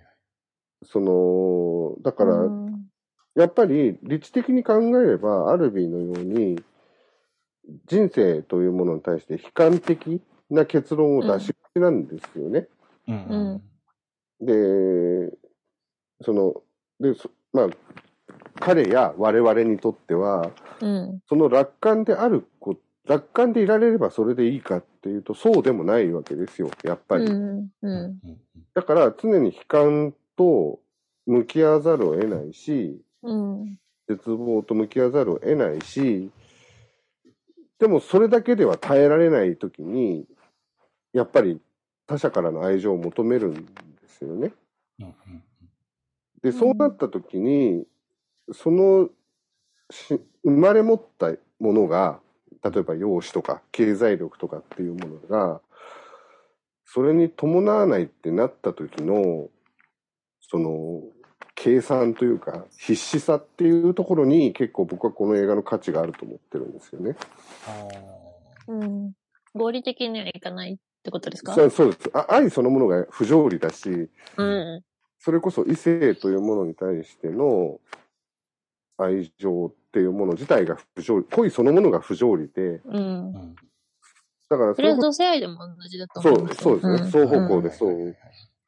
だから他者の不可解さっていうのが一つのテーマだと思っていて、うんうん。うんで、要は主人公としても2回離婚してる、でも懲りずにまたうん女性を求めてるっていうのは、やっぱりその背景に孤独があるからだと思うんですよ。うんうん。喧嘩したら、でその中あのすぐに、うんあの、エッチしちゃいますね。他他の女の子と。そうそうそうそう。だから、その性っていうのの執着、性欲への強さみたいなのも単に欲望とかだらしないからではなくて、はいその、そこでしか解消できない孤独感っていうものがやっぱり僕は背景にあるからいい映画だと思ってるんですよね。はいはいはいはい。うんで、それを肯定してくれないとうん。結構危ないと思うというか、うん。人間の営みの前提の話なので、例えば性欲が強いことはだらしないことではないし、うん。うん。その孤独に耐えられないから異性を求めてしまって、例えばその一般的な一対一の男女の関係でははみ出してしまうことを、あまりにもそれこそ不倫は悪だというような形で社会的にも制裁を当てるような社会になっていると、うん。その孤独の問題は解消されなくなるし、人間ってそんな簡単に縛れるもんじゃないと思うんですよね。はい、もちろん。で、そういうところに対しては、非常にフラットで優しい眼差しを与えてる映画だと思うんですよ。この人間の愚かさっていう。うんう。ん。うん。なんか、そういうところはすごく声を大にして評価しておきたいですうん。よね。確かになんかそういう点で見てもなんかすごい今っぽいうんっ。ていう言葉を使うのはあれかわかんないんですけど、正しいかわかんないんですけどうん、その、多様性を認めるだとか、その。いろんな恋愛の形があるよねっていうの、っていう視点で見てもなんかすごい 見れる、そういう視点でも見れる映画だなって思いました。まあ、現代に明らかに影響を与えている方は確かですよね。ううんん。それが未だにこう、あの、評価され続けるというか、その、色あせないことは、そういう意味でもあると思うんですよね。うん。うんで、あとと、ん？あどうぞ、チョリさんどうぞ。すいません。あの、休憩中にその私がアルビーだって言った結局の最大のポイントをはい。一応、はいうん言っとこうかなって思うんですけど、はい。はい。大事ですね。その アルビーが、うんと、アニーに対して、うんまあ、他の女性とは違うみたいなうん感じで言うと思うんですけど、その、うん私はどこにアルビーとのシンパシーを感じたかっていうと、その兄に対する気持ちと、私が私の恋人に対する気持ちと似てたからっていうことなんですけど、うんうんその、うんちょっと自分語りになっちゃうんですけど、私はその風立ちの回でも言ったと思うんですけど、あんまり他人に今日、うん、期待をしてなくて、はいはい。その、基本的に生活する上でその、感情がぶれたりだとか、その、うんと、高ぶったりとか、あんまりそういうのなくて、高ぶったりとかしてても、その自分をなんかここまでっていうストッパーがあったりしてて、あんまり人間的じゃないなって自分でもよく思うんですけど、うんでもそれは、あの、私の恋人と一緒にいるときはそういうのがなくて、それはアルビーが兄兄に対する思いと一緒なのかなと思って、その、人間味を感じさせ、人間的な感情を感じさせてくれるような存在。自分ではどうしようもない気持ちとか制御できない気持ちを感じさせてくれる人なのかなっていう点で、アルビーとのシンパシーを感じたんですよね。っていうめちゃめちゃいいこと言いますね。てか、その通り、その通りですね。もう、すべて。だからそれが、それがそのさっき教授が言ってた、その、恋は不条理だとか不合理だとか、うんあの、ご、だなって思いましたね。もう今、修正が入ったかのように、はいめっちゃ恥ずかしい思いをして、チョリさんが言ってくれたのが 声がかき消えてしまったので、もう一度。申し訳ありません、それは。はいだから、それ、それが、はいあの、さっき、あの、教授が言ってた、その声は不条理だとか、不合理だとか、合理的ではないっていうこと、どうにもできないこと、みたいなところなのかなって思いました。はいそうですね。うんいや、だから、その、結構、その、程度の差こそあれ、僕も村上くんもチョリさんも、まあ割と論理を大事にするところもあるし、理知的な人間だと思うんですよ。うん。だから合理的に物事を捉えたいっていう癖はある気がする一方で、逆に言うとその自分の中にある不合理とか、うんうん。世の中に対する不合理とか、うんそういうものにいつもこう困惑したりバグってると思うんですよね。うんうんうんうん。で、うんそういう、うん。そういう時の、やっぱりその不合理というものに対して、ある種の、その、自分の爆発のはけ口が恋愛というものに集約されているところは、あるとは思うんですよ。はいはいはい。うん。で、それを、私はなんかもうほ、うん。うんあ、どうぞどうぞ、チョイさん。あその他、あ私はその恋愛以外の全てをなんか諦めてる感じ？なんかもうしょうがないかなって思ってるから、うんうん他人に期待してないし、社会にも期待してないんですけど、でもその期待してないことによって負荷を負ってもいるわけじゃないですか。本当は期待したいという思いが多分恋愛に集約してると思うんですよね。うん、でもそこが恋愛につながってるかって言われたら別にそうでもない気がするんですよね、私としては。まあそ、まあいいですよ。いや、なんか僕は たた単純にはい。他者への期待っていうのを完全に断ち切って人間は生きられないと思っているので、はいはいはい。うん、そうですよね。それはそうですよね。だからだからそこに、うん、私は、その、期待してるっていうか、その、うんと、思い、なんだろうな、思いやれるっていう言葉じゃないですけど、なんだろう、なん、どういう言葉で表せばいいのかわかんないけど、それに相当する価値のあるというふうに思えたものを愛するみたいなことですよね、多分。期待に足るというふうに判断ができるものを、その、多分、あ、こういうだからこととして見ると思うんですよね。あ、その、その、何にも期待できない社会とか人生の中で、その彼とかに対する気持ちは、ある種の希望なんですよね。はいはいはい。うんうんだから、だからそこが好きっていう感情にもつながるし、うんと、希望であるから光であるって思うんですよね。うんうんなるほど。うん。まあ、でも、それは映画とかに対しても一緒ですよね。うん。映画に対する眼差しとかもね。そうでもない。ん？映画に対する眼差し。だってでも映画もう終わっちゃってきてるじゃないですか。だから映画にも期待はしてないですよ、今。ああ、なるほど。うん。だって過去作品の方が面白いし。そこ、そこで村上くん、ブラックパンサー面白いですよって言わないと。いやいやいやちょっと、それ言えないですって。いや、だって、えーアニーホールと比べられたりとかしたらダメですよ、そりゃ。うん。だって面白いもん、アニーホール。うん。うんいや、だからその方法論として、あの、今までそれこそ、まあ、あの、ね、そういうヒューマニズム的なね、あの、すごく人道主義的なっていうのがあるんですけど、それが、あの、ある種隠されるわけじゃないですか、ずっと。うん。あの、ずっとなんか、それこそ最初にチョリさんが言ったように、あの、レポートのような風に、あの、うん。ウディ・アレンが語って進んでいくと。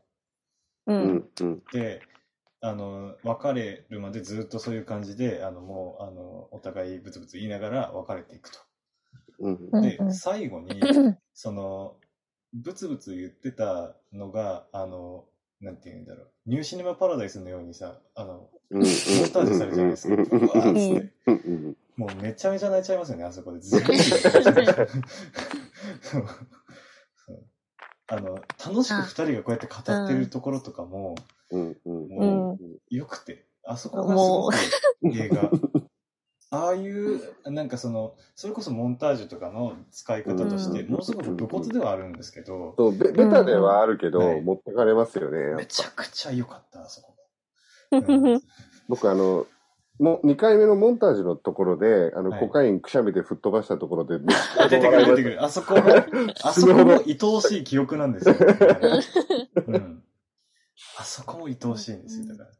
そういうのも入れてくるところは、はちょっと、あの、おちょけなところはあるのかもしれないけど、でも、うん。意外と、その、もしかしたら恋人との記憶を思い出した時に、ああいうことを思い出するするっていうのが、すごいロマンチックじゃないですか。だって、うんうんうん。めちゃめちゃいいじゃないですか。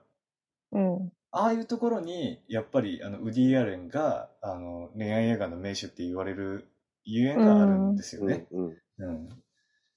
だからこれも、さっきチョリさんと話してたんですけど、はいうん。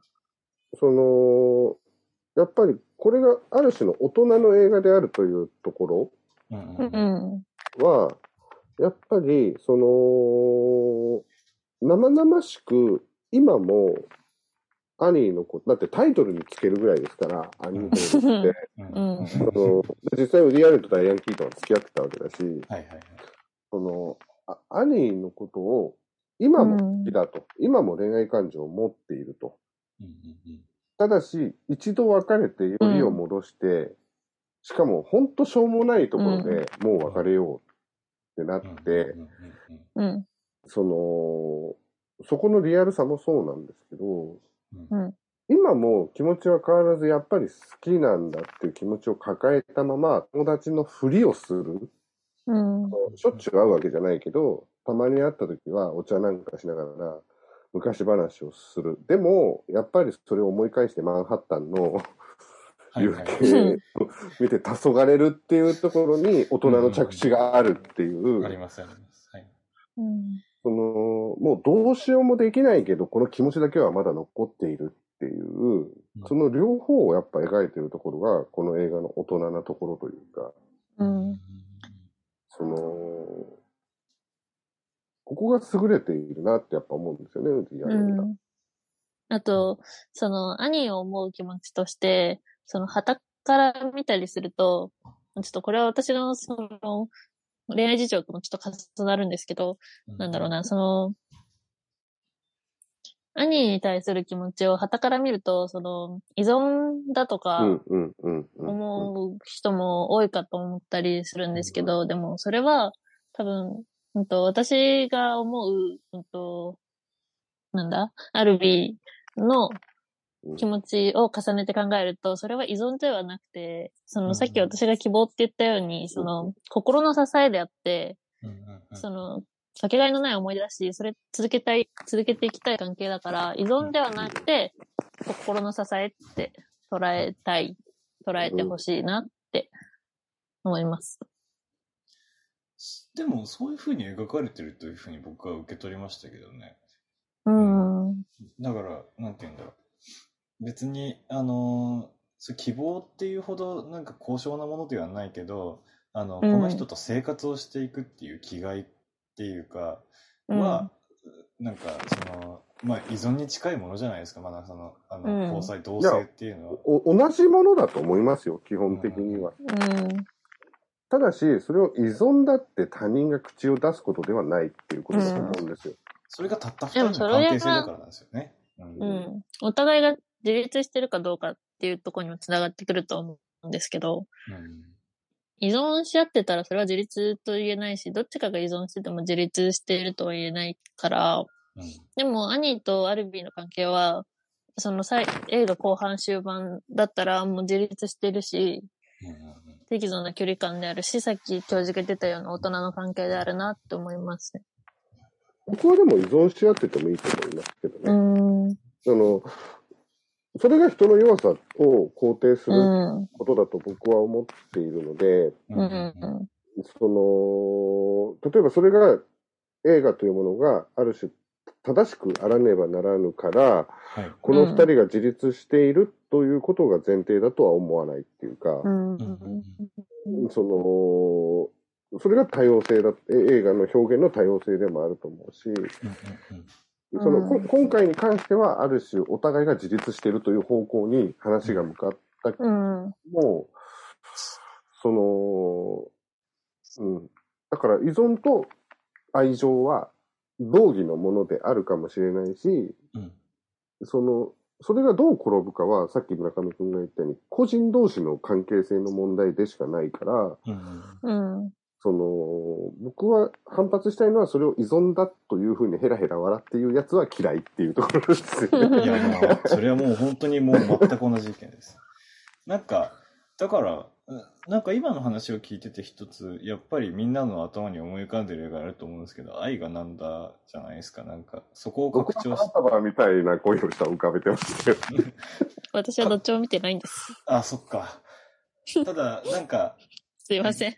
現代に翻訳する試みはすごくされてますよね。そういう。いや、愛愛がなんだは、でも、はい確かにその正しくなさというか、はい。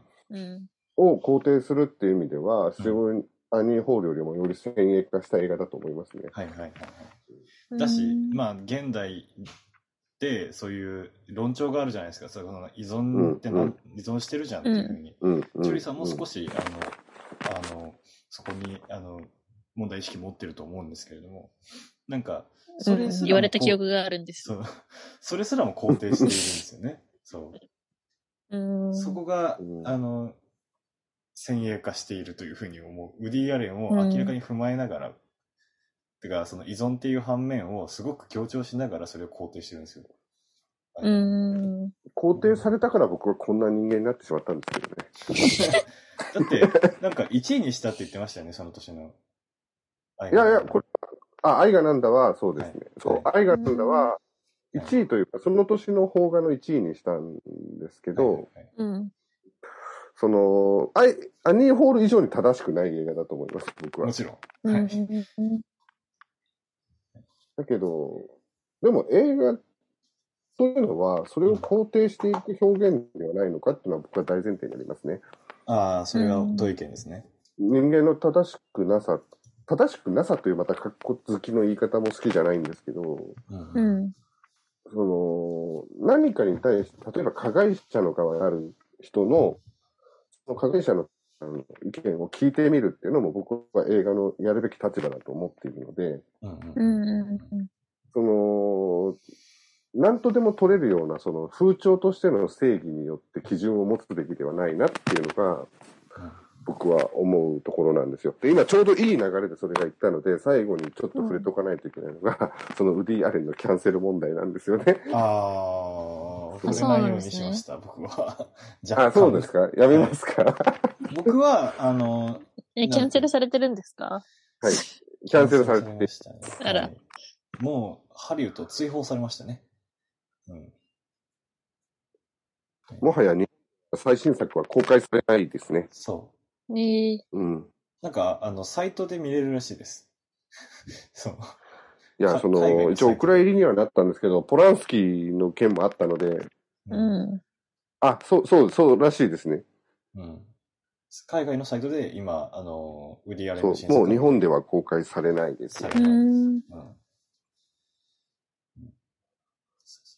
そういう扱いを受けていや、まあ、その、ぐうん。具体的に、まあ、どうだったかっていうところは、まあ、触れなくても別にいいとは思うんですけど、うんうん。ただ、これはもうウディ・アレンに関してだけじゃなくて、うんその、まあ、ゴダールだってそれはあっただろうし、うんうん近いことはね。うん。あの別に映画監督だけに限った話ではないと思うし、映画業界だけのことでもないと思うんですよ。うんうんで、すごくこれは一番踏み込んだ難しい話だと思うんですけど、例えば、まあ、いろんな加害や虐待、暴力に関する話を、うんその、10羽人からげにしていい悪いっていうのは、やっぱり僕は言うべきではないっていう立場なんですよね。はい。うん。一緒です。で、特に、その、本当にアウトな人たちしかいない世界だと僕は思っているんですよ。こういう芸事の世界っていうのは。うんうん。で、それは実際人間社会の中でグレーな暴力っていうのは溢れているので、うん。その芸事の世界に皆が監視の目を光らせて、その人の仕事を奪っていくうん。ということと、例えばワインスタインのように、うん明らかに常習化した、その権力を使った性暴力みたいなものとかと、やっぱ、いろいろ個別に分けて考えていかないといけないものはあると思うんですよね。うん。はいはいはい。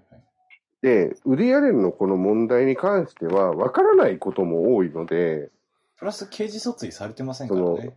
まあ、ライアン・キートンの後に、まあ、付き合って結婚したミア・ファローという人と、その幼女に関する、うんその性的うん隠惑みたいなものが、はいまあ、要はスキャンダルになり、はい、そうそう、さあの、幼児虐待の部分があるので、あツイートとかもあったりしてるけど、ポランスキーのように逃げたりはしていないんですよね。はい。ポランスキーはもう真っ黒だと思いますけど、はい。真っ黒だと思います。ただ、それですら、やっぱ個別の問題でいろんな立場とかいろんな意見が出てはくるので、うんあんまり僕は、その、観客レベルでそれがいい悪いみたいな運動に発展していくことには全体的にそのシオンの問題もそうだけど、僕は批判的ですねっていうことは言っておきたいですね。うんうんうん僕は、あの、最近、あの、あんまり面白くないなって思うっていうくらいしかないです。ウディアレンに対しては。え、それは売り上げ作品がってことですか？作品が。はい。うんあの、それこそミッドナイト・イン・パリくらいまで良かったかなっていう感じです。はいそれ以外の、あの、ウディアレンの 情報は、は、あの、入れないというか、その、なんかけ、あの、その裁判の様子とかも追ってはいたんですけど、あの、うん結局、刑事訴追されなかったし、まあなんかその、うん。まあ、レイプ事件っていうのが、その、幼女虐、婦女虐待っていうのは、あのう、んすごく、あの、証拠が残りにくいっていうことも分かっておきながら、まあ、その、うん決定的な証拠ではない。でも、起こったのが30年前以上のことなので、うんそれを今更蒸し返して何がお言ってんだっていう感じだというふうには自分は言っておきます。うん。ただ、あったかどうか分かってないっていうことを強調するべき。うん。そう。そう、グレーなことを僕らは何も言えないだろうっていうのはうん。あると思うんですよね。はい。だから、そのさっき教授がおっしゃってたように、そのいろいろ個別化して、うん。細かくしてみていくっていうのは大切で、その、その、確かに被害者の方が声を上げて、うんと、告発するっていうムーブメントも大切だし、大事なことだと思うんですけど、でもやっぱり、その、なんだろうな、その、それに付随してなんか強心的に、その正義を振りかざすような人たちが、あの、ついていくような、そういうムーブは良くないなって思います。それで、その監督と、うんと、作品は話して考えるべきって、に至るのかなって思いますね。うんそういう、うん。結局のところ。まあなんかどうしてもね、こういう話って歯切れ悪く歯切れが悪くなる。なるし、その、なん、なんて言うんでしょう。こう、僕は別に言葉を選んではないんですよね、そのことに対しては。ただ、こう、うん。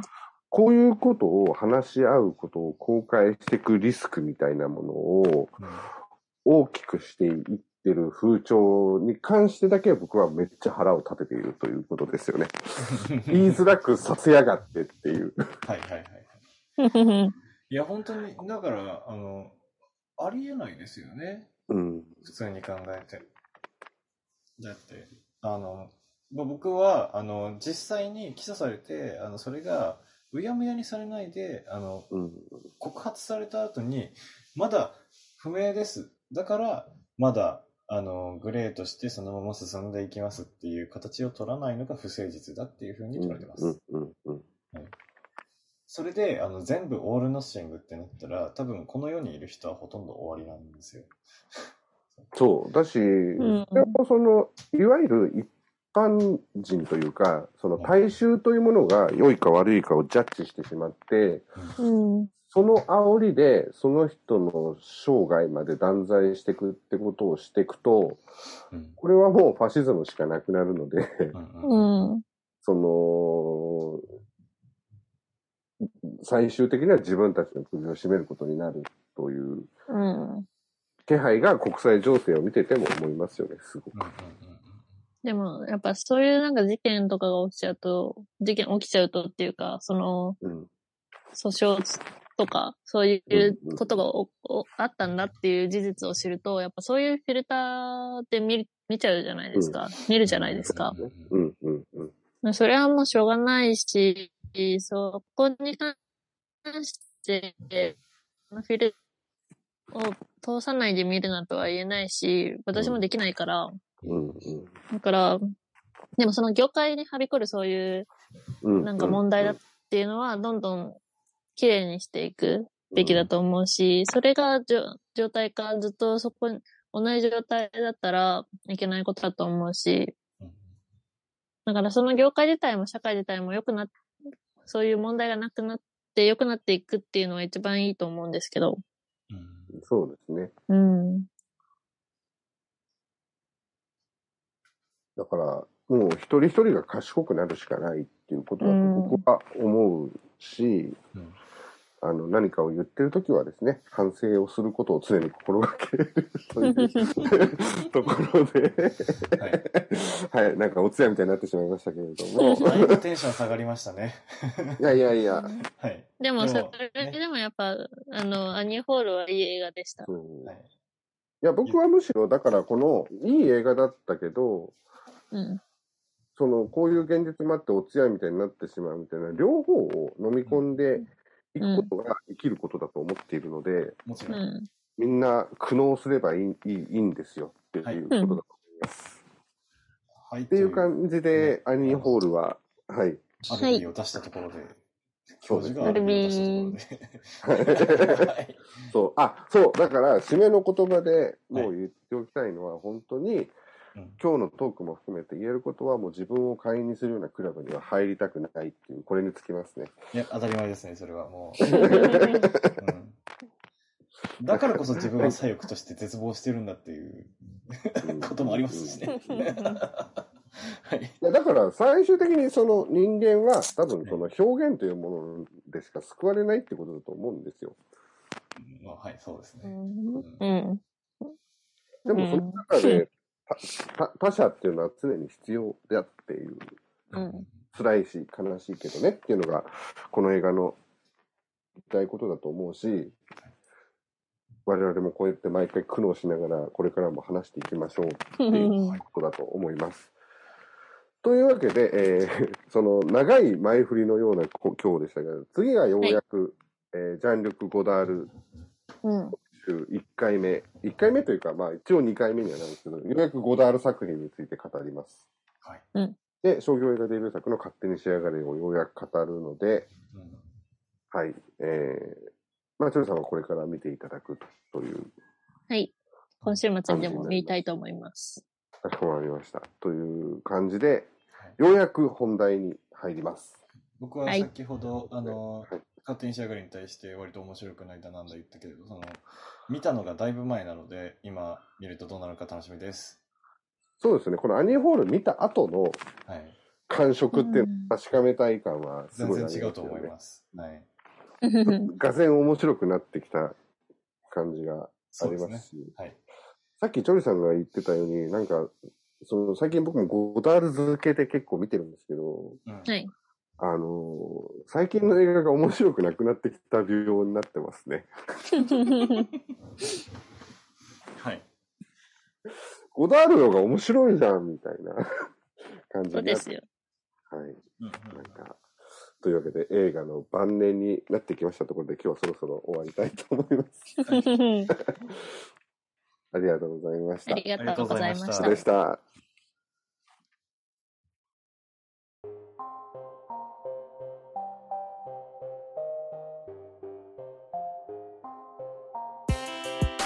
Cinema de Canard. This program is a podcast produced by CIS Creative and distributed through various music streaming services.